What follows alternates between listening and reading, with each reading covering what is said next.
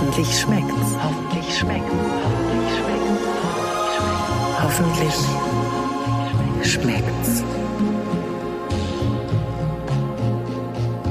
Hier sind Jörg Thaddeus und die Vorsitzende des Jörg Thaddeus Fanclubs, Katharina Theule. Guten Tag, lieber Jörg. Aber ich, ich bin doch auch Vorsitzender deines Fanclubs. Ja, dann können wir in Doppelfunktion arbeiten. Ja, wir können gewissermaßen so ein Fanclub-Treffen machen. Wahnsinn. Auf so einem Parkplatz. Du, das, das hat schon wieder so was Schmuddeliges, Jörg. Auf dem Parkplatz. Ganz ehrlich. Weißt du, dass wir heute unsere 20. Folge aufzeichnen? Ist das dein Ernst? Ja. Nee. Wenn mich jetzt jemand gefragt hätte, wie viel Mal habt ihr das gemacht, würde ich sagen acht. Nö, 20 tatsächlich. Wow. Oh, ich habe geguckt, toll. wir haben sozusagen Porzellanhochzeit. Also, so, so heißt das. Aber wirst du, wirst du Silberhochzeit feiern? Nee, ne? Warte. Weil das ist, ist kulinarisch interessant. Was koche ich zur Silberhochzeit? Aber äh, ja, ich, ich finde es trotzdem, es ist irgendwie vergangen, oder? Niemand, ich bin noch nie zu einer Silberhochzeit eingeladen gewesen in den letzten zehn Jahren. Oh. Nee, in den letzten zehn Jahren nicht, aber als ich so Teenie war im Münsterland, Ja. da wurde aber jede Silberhochzeit aber mal richtig groß gefeiert. Im Münsterland mit, das dauert ja fünf Tage, weißt du, du musst erstmal Grün holen, das ist schon ein Event für sich, Kränzen, das ist ein Event für sich, äh, Röschen machen, weißt du, da kam immer um die, um die Haustür dieser Tannenkranz mit so ähm, rosa oder roten oder silbernen Röschen dran. So aus diesem Krepppapier geformt. Und jedes Event für sich war mit sehr viel Alkohol verbunden. Das überrascht mich. Also- das ist, das ist, das ist komisch. Ich fand das so lustig, als du letztens ähm, den SPD-Co-Vorsitzenden Lars Klingbeil gefragt hast, was man denn auf Schützenfesten macht. Und der einfach nur völlig verständnislos sagte, trinken. Und genau das macht man, wenn man Silberhochzeit, Rubinhochzeit oder irgendwas im Münsterland feiert.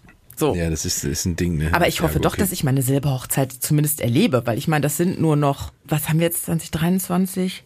Ich glaube, ich habe jetzt die Hälfte, wenn ich das, glaube ich, so richtig sehe. Fast. Ich versuch das wäre ja schon schön, wenn ich, also wenn, wenn wir beide das noch erleben würden. Also ich müsste dazu 67 werden. Ja, das ist bei mir ein bisschen jünger. Ich habe ja etwas jünger geheiratet als du. Ja, ja, Aber unwesentlich nur. Ist ja auch egal. Also man kann das ja jeden Tag eigentlich feiern. Die Ja, Liebe. die Liebe muss das, man feiern. Auf dem Parkplatz. Oder man kocht sich gegenseitig etwas Leckeres.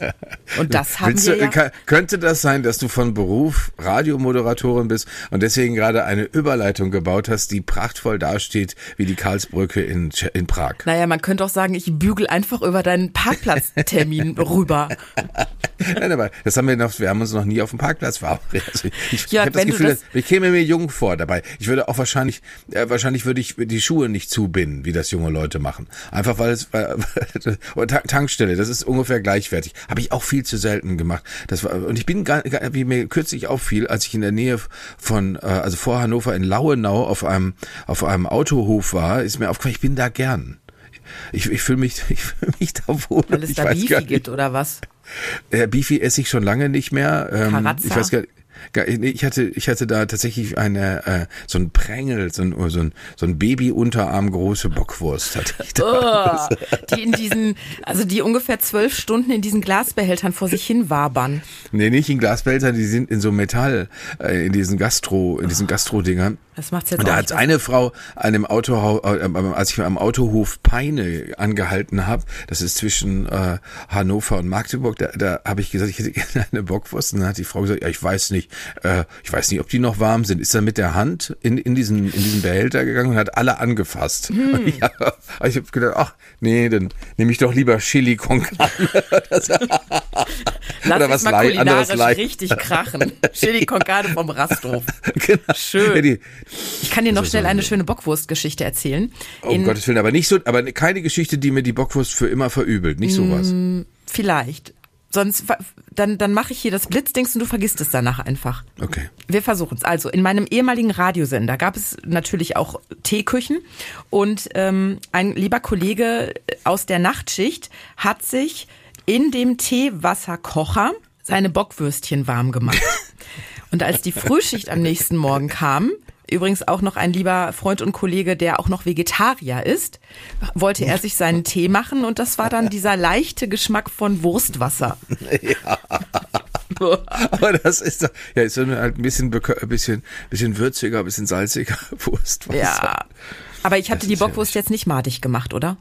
Nein, so, so schlimm ist das noch nicht. Ich bin äh, in einer Fernsehsendung, nämlich bei meiner Lieblingssendung Straßenstars vom Hessischen Rundfunk. Da darf ich im Rateteam sitzen und Mit da bin ich jetzt schon Maestro häufig, Roberto Capelluti. äh, mit Roberto Capelluti, der die Sardelle eingeführt hat hier in diese in diesen Kochpodcast äh, als als äh, Gewinnbringer bei Tomatensoßen aller Art. Der jedenfalls hat uns dann mehrfach damit mit der Mutprobe äh, konfrontiert, Wurstwasser zu trinken. Also wenn du aus dem Glas die Würste rausgenommen hast und dann dann das Wasser trinken. Ja, ich fand das auch furchtbar. Aber einer aus unserem Rateteam hat das getrunken, wo ich dachte, und der sagte, das schmeckt nur halt ein bisschen salzig und nach Wurst. Ich dachte, Aber ihr seid gut. Naja, Naja, das ist natürlich gerade solche Mutproben. Roberto wollte auch, dass ich an einem Hochhaus außen entlang runtergehe, weil er genau weiß, ich habe Höhenangst. Also das. Und wir standen da oben und der hat natürlich mir das Gefühl gegeben, ich sei ein Feigling, weil ich das verneint habe. Ich, gesagt, ich, mach, ich, ich bestehe diese Mutprobe nicht. Ich mache sie nicht. Aber äh, kommen wir kommen wir jetzt tatsächlich äh, bauen wir jetzt die ganz ganz weite Brücke nach Südasien, weil wir uns ja vorgenommen haben, Katharina, wir beschäftigen uns mit Indonesien. Oh, und das hat sehr großen Spaß gemacht. Ich, ich kann schon mal teasen sozusagen auf das, was gleich kommt. Ich habe das angeblich schmackhafteste Gericht der Welt gekocht. Wenn man das liest, Echt? da ist ja schon mal eine gewisse Erwartungshaltung da, ne? Naja, das ist schon superlativ. Der äh, Hammer ist, müssen wir vielleicht dazu sagen, ich weiß überhaupt gar nicht mehr genau, wie wir auf Indonesien gekommen sind. Du wolltest es Ah. unbedingt machen, deswegen.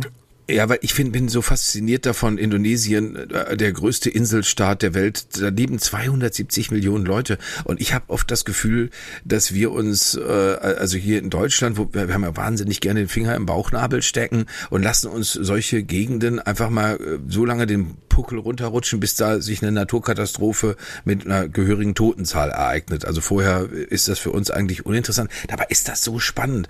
Ich meine, ich kenne mittlerweile Leute, die ihre Elternzeit auf Bali verbringen, mit, dann sind sie ja in Indonesien. Aber wa- was da, was da los ist, wie viele Ethnien da zusammenkommen und wie gesagt, 270 Millionen Menschen in Deutschland, nur noch mal zur Erinnerung, leben 80 Millionen Leute. Dann gibt es einen Staatschef, der wird als der asiatische Obama gehandelt, Joko Widodo. Also das ist, das ist total faszinierend. Eig- Eigentlich alles, was man darüber lesen kann, ehemalige niederländische Kolonie ist Indonesien gewesen.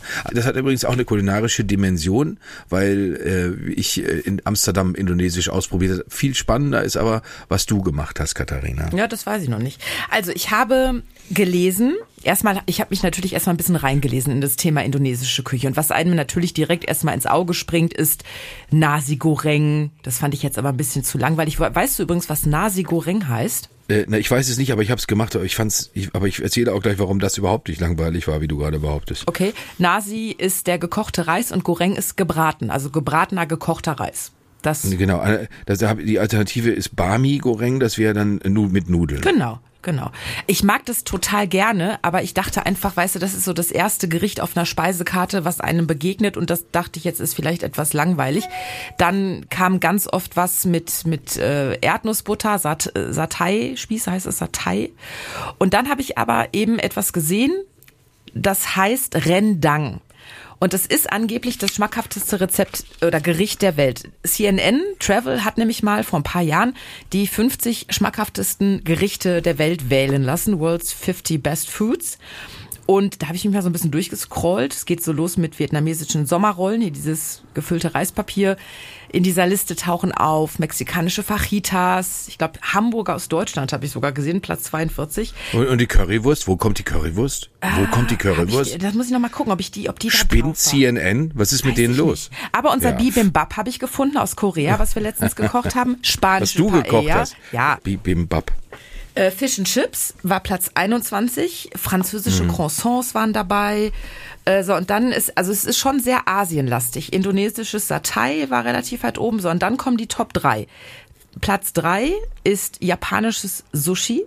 Platz 2 waren wir gerade beim Nasi Goreng aus Indonesien. Und Platz 1 ist Rendang. So, Rendang musst du dir vorstellen, also wenn wir jetzt sehr plump veranlagt wären, würde man einfach sagen, das ist ein Gulasch. Bisschen asiatisch gewürzt.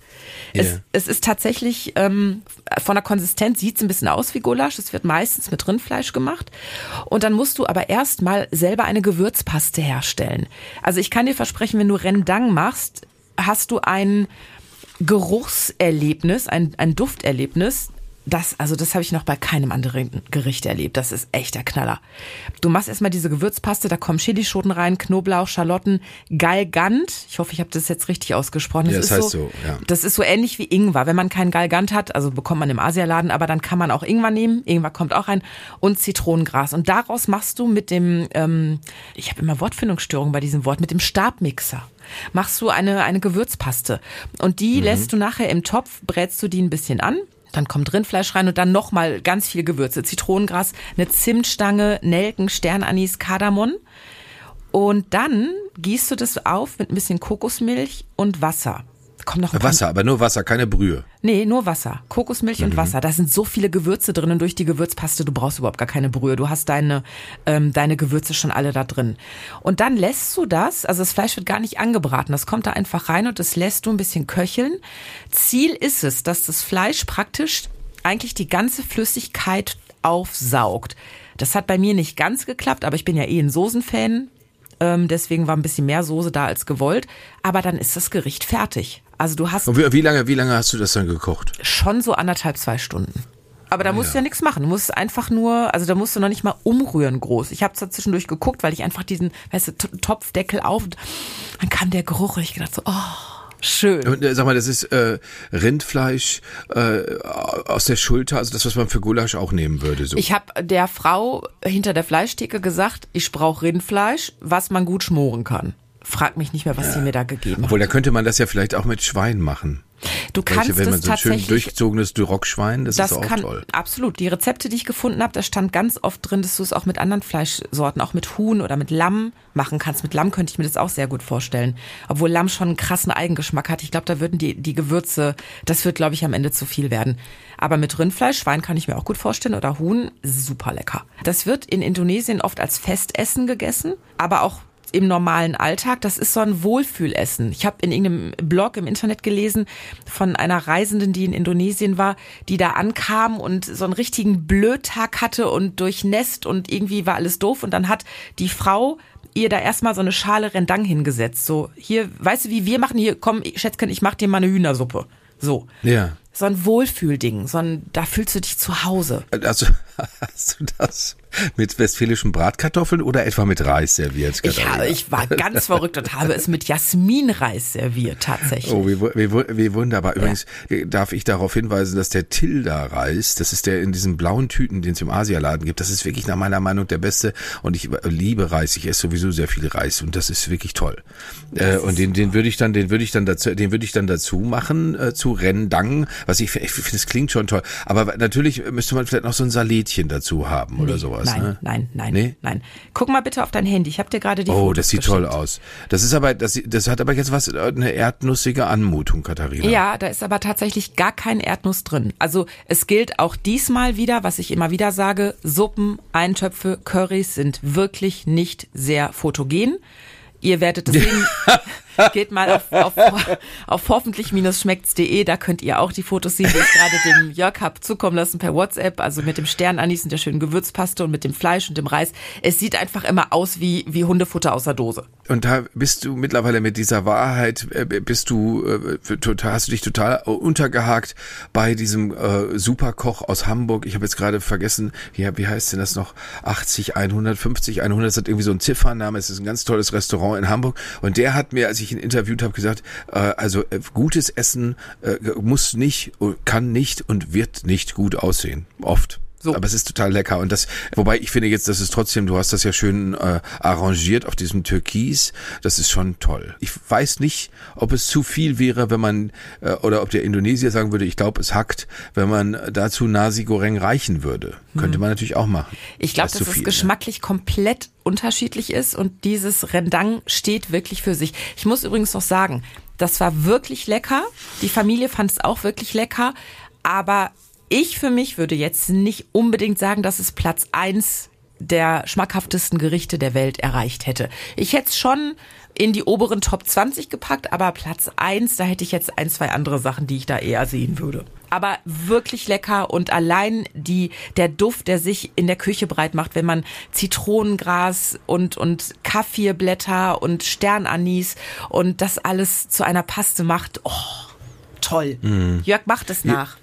Ich mache das nach, ich, ich will nur eben kurz äh, nochmal zur Ehrenrettung des Nasi Goreng sagen. Das ist ein Alltagsessen, das ist also was anderes als Rendang. Das äh, kann das essen Leute äh, auch zum Frühstück. Ich habe mich übrigens, als ich mal in Vietnam war, habe ich das Gefühl gehabt, endlich werde ich verstanden.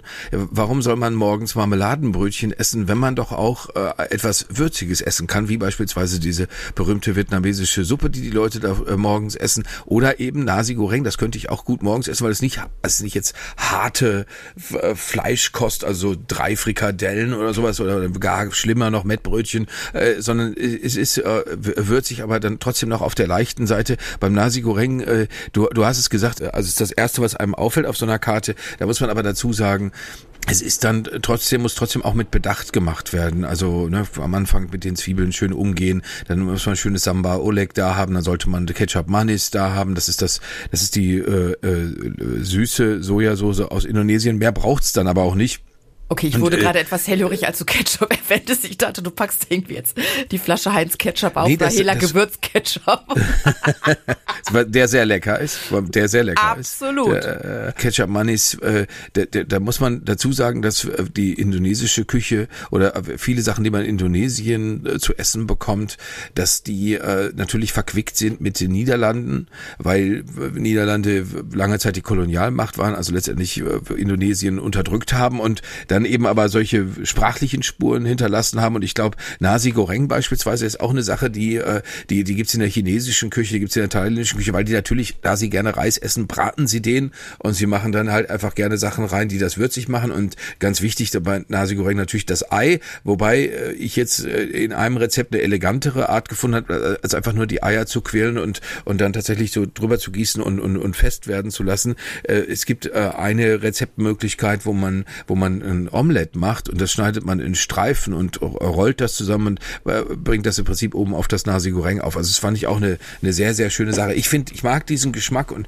dadurch, dass das äh, Samba Oleg da drin ist, äh, Sambals habe ich gelesen, äh, sehr, sehr wichtig generell, diese Soßen oder, oder wie du schon sagtest, diese Würzen, sehr, sehr wichtig in der indonesischen Küche. Das ist, äh, das ist, schmeckt schon, schmeckt schon richtig gut und du hattest das, glaube ich, auch mal gesagt, Katharina, dass einen das nervt, wenn man durch acht Asia-Läden ziehen muss, bis bis man irgendwas gefunden hat, was man überhaupt nicht kennt, wo man gar nicht weiß, was das ist. Genau. Und das ist hierbei sehr unkompliziert, weil letztendlich sind das diese beiden Sachen. Ich hatte an dem Tag, an dem ich äh, Nasi Goreng gemacht hat, Ketchup Mann ist noch nicht mal da gehabt. Ich habe einfach eine andere Soja, eine helle Sojasauce genommen, ja, die es ja, ja mittlerweile bei jedem Edeka gibt und so. Das ist ja eigentlich überhaupt kein Problem. Das ist das Gute. Also ich habe zum Beispiel für Rendang alles in, in, im Asialaden meines Vertrauens bekommen. Das war überhaupt kein Problem. Es gibt aber auch wirklich, wenn man mal im Internet ein bisschen googelt, Alternative zu Da gibt's mittlerweile so viele Menschen, die eine geschmackliche, wirklich gute Alternative zu Sachen, eben wie du mit, mit dem Ketchup Manis oder wie hieß es, gefunden haben. Also wenn man sich da mal eben durchs Internet klickt, findet man auch immer gute Alternativen. Also das ist wirklich überhaupt gar kein Problem. Und dass so viele, weil du das gerade gesagt hattest, dass so viele südostasiatische, asiatische Gerichte dabei sind, das ist natürlich alles kein Wunder nee. bei dieser Rangliste, die du genannt hast, weil wenn man da mal ist, dass ich, ich war in Indien, ich war in Vietnam, ich war in Thailand und, und, und gerade in Vietnam, äh, in so einer, in so einer Ausflugsgaststätte, da irgendwo im Süden des Landes, da, da, da stellen sie so vier kleine Stützen auf, da in diese Stütze stellen sie aufrecht den Fisch rein. Da nimmst du mit dem mit den mit den Stäbchen Fischfleisch von diesem enorm gut gewürzten. Die Vietnamesen sind ja in allem etwas milder als bei meinetwegen jetzt indische Küche oder sowas. Mhm. Die die und den, dann nimmst du den das Fleisch darunter, das packst du in so Kräuter, dann rollst du das in Reispapier ein und das ist so kultiviert. Ich habe in als ich da saß da in, in diesem Lokal, habe ich gedacht, um Gottes Willen, jetzt stell dir vor, es kommt ein Vietnamese nach Deutschland und kriegt dann so ein äh, drei drei Teile essen bei so einem Metzger. Weißt du, so, so Batsch, da hier, da hast du eine grobe Bartwurst. Ne? Das ist, wir haben das hier auch schon nachgekocht, alles lecker. Du hast nur einfach das Gefühl, das ist eine höhere Zivilisation, so wie bei japanischer Küche auch. Mhm. Wo man denkt, das ist alles raffinierter und das, das Irre ist jetzt, hier würden zeigen Leute ja mit dem Finger auf einen, ach, der feine Herr geht in die Spitzengastronomie und das Höschen und lalala. Und das Tolle, das Tolle in den Ländern ist, dass da eigentlich alle, also auch die ganz einfachen Menschen, ein Qualitätsverständnis haben und sagen, das muss so und so so schmecken. Wenn ihr das nicht frisch macht, braucht ihr es gar nicht machen, dann esse ich es nicht. Und das finde ich toll, wenn, wenn, wenn das so, wenn das so von oben bis unten durchzogen ist. Ne? Wenn das nicht nur ein Spaß ist für ein paar Leute in der, in, in, in, in, der, in der Oberklasse, die sagen, ja, nee, gutes Essen ist mir total wichtig. Genau, Essen sollte für alle sein und das sollte für jeden Menschen die Möglichkeit sein, Genuss zu erleben. Ich habe übrigens gerade geguckt, Jörg, ich habe mich nochmal durch diese Top 50 von CNN Travel gerade durchgeklickt. Deine Currywurst ist tatsächlich nicht dabei. Dafür, Ja, auf, dafür auf Platz 37 Kartoffelchips aus Amerika. Ja, na toll. Fuck Ah, you, das CNN, muss man dann nur sagen. Das ist, äh, wenn man die, wenn man die, wenn man die, die Currywurst übersieht. Ich darf noch, äh, Katharina, äh, dir erzählen von einem indonesischen Essen in Amsterdam. Ja, da in bin einem, ich gespannt, was du da berichtest. Aber das war ein, das war ein äh, Lokal, das heißt Longpura. Das ist so ein äh, so interessanterweise an, in der Nähe einer Gracht.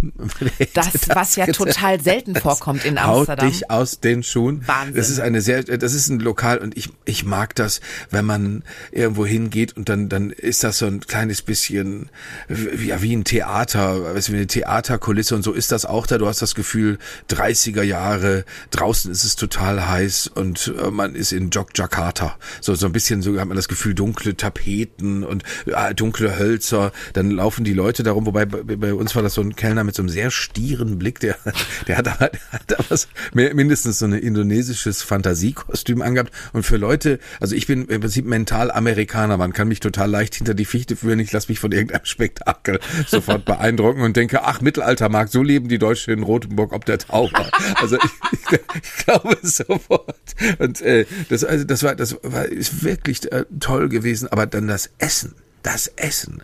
Also das war so der Hammer. Da kamen am Anfang kamen äh, viererlei Spieße, also vier Sorten Spieße, da wieder Huhn, äh, Rind, Garnele, Lamm. Äh, die waren, dieses Lamm war glasiert in Soja und äh, es hätten mir die Indonesier nicht verziehen, weil das ja nun ein paar tausend Kilometer äh, nordöstlich ist. Aber äh, ich hätte gesagt, ja, ist ja Habt ihr lecker, so ein bisschen Teriyaki-mäßig gemacht. Aber das, denn es ist wirklich, das ist, ich, Dein ich bin- Talent, sich Freunde zu machen, Jörg, ist ja immer wieder internationales Bonding. Ja. Ich habe ich hab die, die, diplomatenkarriere.de. genau, hier ist wie beim wie beim Japaner hier bei euch. Das, äh, Mhm. Ja, auch ist- Asien, ne? Ist ja, äh, genau. Ich bin überhaupt kein Lammfreund und da hat mir das wirklich toll geschmeckt. Und dann kamen tatsächlich vier Sachen, da musste ich jetzt gerade stark dran denken. Nee, sechs, sechs Schälchen, äh, die mich erinnerten an das, wovon du gerade erzähltest, nämlich diese, das Rendang, das du gemacht hast. Mhm. Es waren unterschiedliche, ja, man würde sagen, wenn wir dabei bleiben, Gulasch-Varianten. Aber äh, natürlich Das heißt, du hattest fast so eine Art Tapas-Buffet, also indonesische wir, Tapas. wir waren auf zu wir waren zu wir waren zu viert da und wir manchmal äh, es scheint so zu sein und natürlich äh, behauptet man das dann auch schnell dass es ja auch die indonesische Kultur ist, dass man sein Essen teilt. Ich, ich muss ehrlicherweise sagen, dazu bin ich normalerweise zu kleinmütig. Ich äh, teile nicht. Ähm, Mein Essen ist mein Essen. Ich möchte nicht, dass andere Leute mit ihren Gabeln auf meinem Teller rumzupfen. Dürfte ich auch nicht, Das- wie im romantischen Film, wenn du so ein Stück Kuchen hast und ich habe ein anderes Stück Kuchen mit meiner Gabel kurz bei deinem mal probieren? Wäre das verboten? Wir, wir, wir sind uns vertraut und ich würde sagen, das ist ungefähr so wie St. Martin, der seinen Mantel, Mantel teilt. Ich würde sagen, gut. Du sollst es haben von meinem Kuchen. Aber Danke es ist dir, Schon, schon, danke ist schon, eine, schon ein Akt der Überwindung. Es ist nicht, es ist nicht so, dass ich sage, nee, gerne. Äh, äh, und äh, Ein Akt deiner Großmütigkeit, Jörg. Ja, aber da, dabei hat es mir jetzt einfach wahnsinnig gut gefallen, dass wir das alle teilen und somit alle probieren und dann auch alle besprechen konnten. Das war wirklich super. Äh, diese, diese einzelnen, wie gesagt, nennen wir sie mal indonesischen Gulasch-Varianten, die sind halt, die haben halt äh, komplett unterschiedliches Geschmackspanorama. Also das eine war, das eine war sehr scharf, das war so, so Chili-scharf. Das war wirklich so, dass Leute, die sagen, ich esse nicht gern scharf, dass die gesagt haben, oh, davon nehme ich lieber Abstand. Dafür gab's aber, das war, glaube ich, auch Schwein, äh, äh, war in einer äh, süßen Soße, allerdings nicht jetzt, jetzt denkt man sofort süß-sauer mit Ananas. Nein, nein, das war, das hatte nur so einen Hauch Süße und es war äh, äh, viel, viel milder. Die, die Umgebung, also die, die Soße wirkte immer etwas sahnig. Natürlich habe ich vergessen, bei den Spießen am Anfang sind die äh, Saté-Spieße äh, mit der Erdnusssoße, da machen sie eine ganze Menge mit. Äh, die waren logischerweise dabei und das war insgesamt einfach, das ist, scheint in Indonesien nicht groß anders zu sein. Es gibt äh, hinterher äh, Desserts, wo wir sagen, ach ja, gut, da ist natürlich eine Creme Brûlée was anderes. Ne? Also da gibt es so ein bisschen Früchte, so ein bisschen, bisschen irgendwas Joghurtartiges, ist alles immer deutlich mehr auf der leichten Seite. Also sie und ich fand das, eher mit dem Hauptgericht. Ja, wobei, wobei ich bin ohnehin jetzt nicht mehr so scharf auf ein Dessert, wenn, wenn da so tolle Sachen vorher auf dem Tisch gestanden haben. Das finde ich einfach, das, ich fand das spektakulär. Natürlich Reis dazu. Der Reis wurde gereicht in so einem, der, der war mehr oder weniger gedämpft in einem Bananenblatt.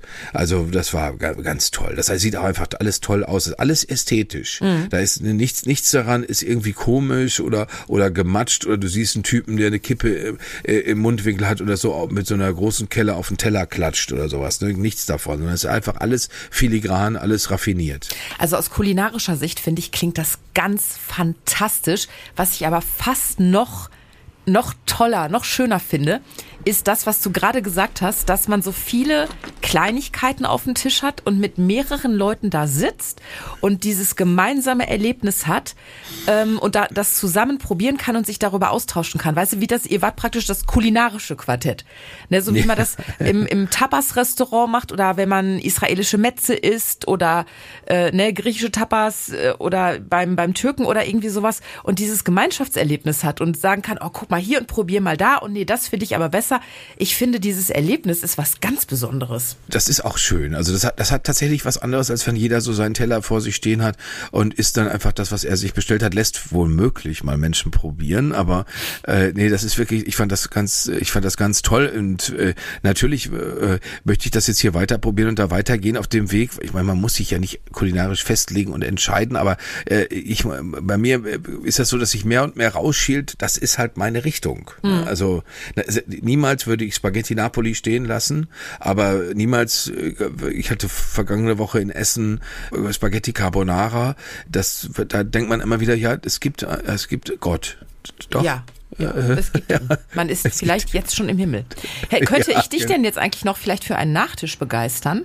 Ich habe nämlich noch was. Für deine gemacht. Nachtische, für deine Nachtische immer. Ja, eigentlich ist es ein Kuchen, aber ich habe ihn tatsächlich letzte Tage zum Nachtisch gereicht.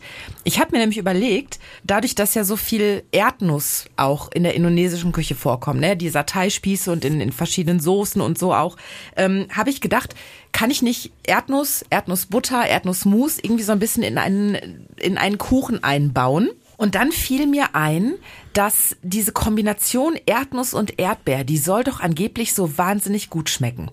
Und dann habe ich einen Kuchen gemacht. Hast du als Kind Erdnussbutter gegessen auf dem Brot?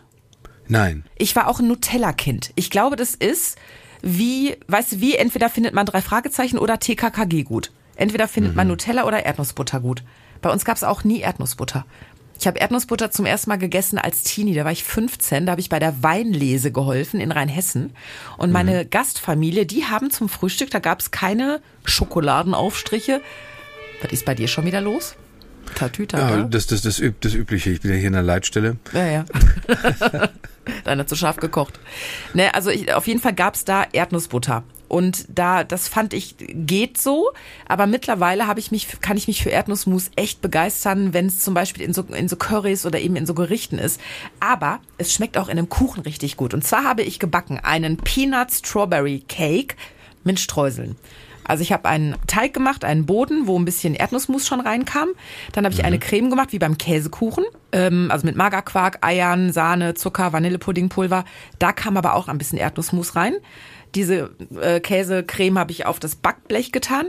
Dann habe ich Erdbeeren püriert mit ein bisschen Vanillezucker, habe das oben noch mal drauf getan und dann oben noch ein paar Streusel drauf. Und ich kann dir sagen, Jörg, dieser Hauch Erdnuss mit dem frisch säuerlichen der Erdbeere, das ist eine ganz fantastische Geschmackskombination. Super gut. Das, und das ist natürlich für uns naturwissenschaftlich bewanderte Menschen überhaupt kein Wunder.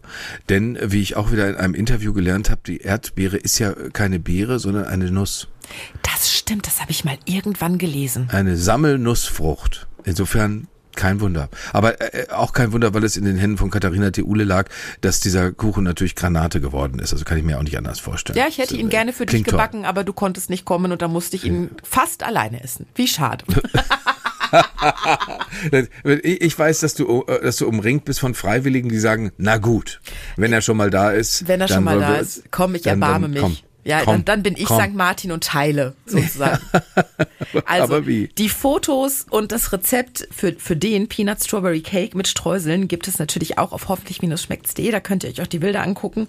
Und das Rezept für Rendang gibt's auch auf hoffentlich-schmeckt's.de. Katharina, das war ein Vergnügen und wir machen das alles nach. Ich werde, ich habe jetzt gerade, glaube ich, ich glaube, ich habe umentschieden. Ich wollte eigentlich Gästen am Samstag ursprünglich die Currywurst reichen, aber da die ja noch nicht mal bei den CNN Top 50 ist, Ja. Äh, denke ich dann doch über Rendang nach. Weil das hast du mir so beschrieben, ich könnte jetzt sofort auf acht Eimer Rendang essen. Ja, da, wür- das würde auch tatsächlich sich wirklich lohnen geschmacklich. Aber ich, ganz ehrlich, wenn du gucken willst, wie Borussia Dortmund deutscher Meister wird, da willst du doch nicht wirklich Rendang reichen. Äh, Zu dem Zeitpunkt, du hast gesagt, es ist ein Festessen. Wenn das, wenn die Gäste kommen, ist Borussia Dortmund hoffentlich schon ähm, deutscher Meister. Okay, dann gibt's vorher, weiß, sonst wer gibt's weiß. Bockwurst. Sonst gibt's Bockwurst, die ich alle angefasst habe. Aus alle. dem Teekocher. Dankeschön, Katharina. Vielen Dank. Jörg, wir hören uns nächste Woche dann mit einem sehr netten Gast. Könnt ihr euch schon mal drauf freuen. Rezepte, die wir nachkochen sollen, die euch sehr, sehr gut schmecken, schickt ihr an post.hoffentlich-schmeckt's.de. Jörg, liebe Grüße. Tschüss. Tschüss. Hoffentlich schmeckt's.